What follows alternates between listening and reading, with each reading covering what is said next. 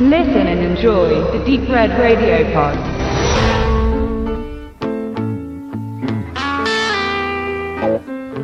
Homefront ist ja im Grunde genommen ein klassisches Thema für Sylvester Stallone.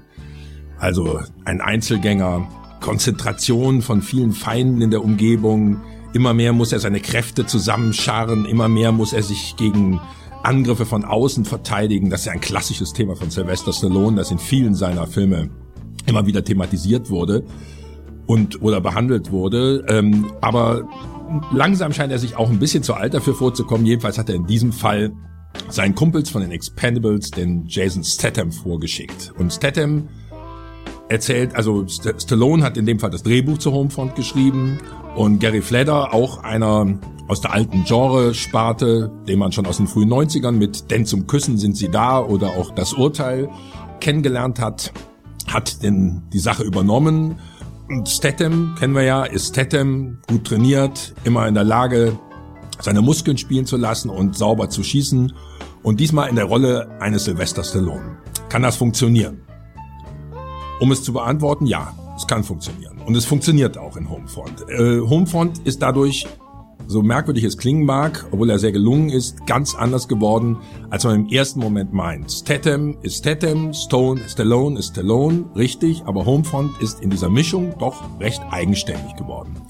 Jason Statham spielt einen ehemaligen äh, Undercover-Agent, der sich mit seinem Töchterchen äh, in irgendeine Kleinstadt zurückgezogen hat äh, und nur seine Ruhe haben will. Bastelt an irgendwelchen Autos rum, macht sein Ding und will weder sich mit irgendjemandem bekämpfen noch sonst irgendetwas. Aber um ihn herum ist die Welt natürlich nicht so schön und heil, wie man sich das vorstellt, sondern da ist immer was los, da gibt's eine Menge Drogen und Exzesse und durchgeknallte Typen, die irgendwelche äh, Geschäfte machen und so weiter. Und so ein Typ wie wie wie wie Statham, wie ein Statham spielt, der kann sich einfach davon nicht wirklich fernhalten und wird automatisch damit konfrontiert.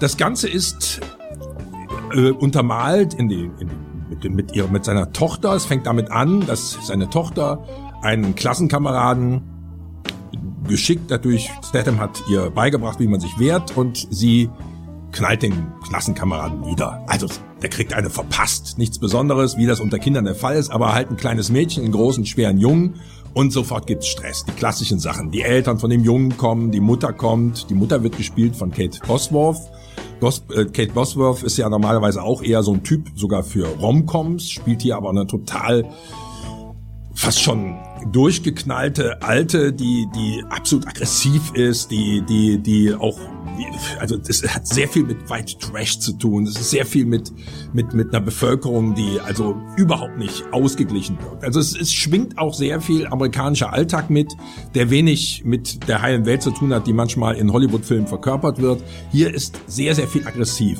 sehr viel äh, Stress dabei. Und dann gibt's noch James Franco. James Franco kennen wir ja auch. Äh, zuletzt erst wieder als komischer in einer komischen Rolle in Das ist das Ende oder in einer Fantasy-Rolle wie in die fantastische Welt von Oz.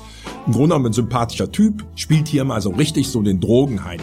Aber so richtig eben auch nicht. Das Ganze ist nicht so ins Extreme überzogen, wie man das normalerweise von Statham gewohnt ist und auch nicht ganz so, ich sag mal, oberrealistisch, wie Stallone es in seinen Rocky-Filmen äh, versucht hat, sondern eine Mischung aus beiden. Also Statham wird aktiv, Statham kann wieder sein Ding machen, die Feinde sind teilweise knallhart, aber irgendwo bleibt das Ganze, siehe Stallone, noch in einem, Real, in einem realistischen Rahmen. Kurz, es ist ein Statham-Film mit einem realistischen Hintergrund, der auch sehr viel von einem kaputten Amerika zeigt. Sehr schön übrigens eine Rolle von Winona Ryder, die man ja schon lange kennt, Alien 4 oder Durchgeknallt, die ja auch so ihre eigenen privaten Probleme hat und die hier im Grunde genommen mit Typus spielt, der sehr gut dazu passt.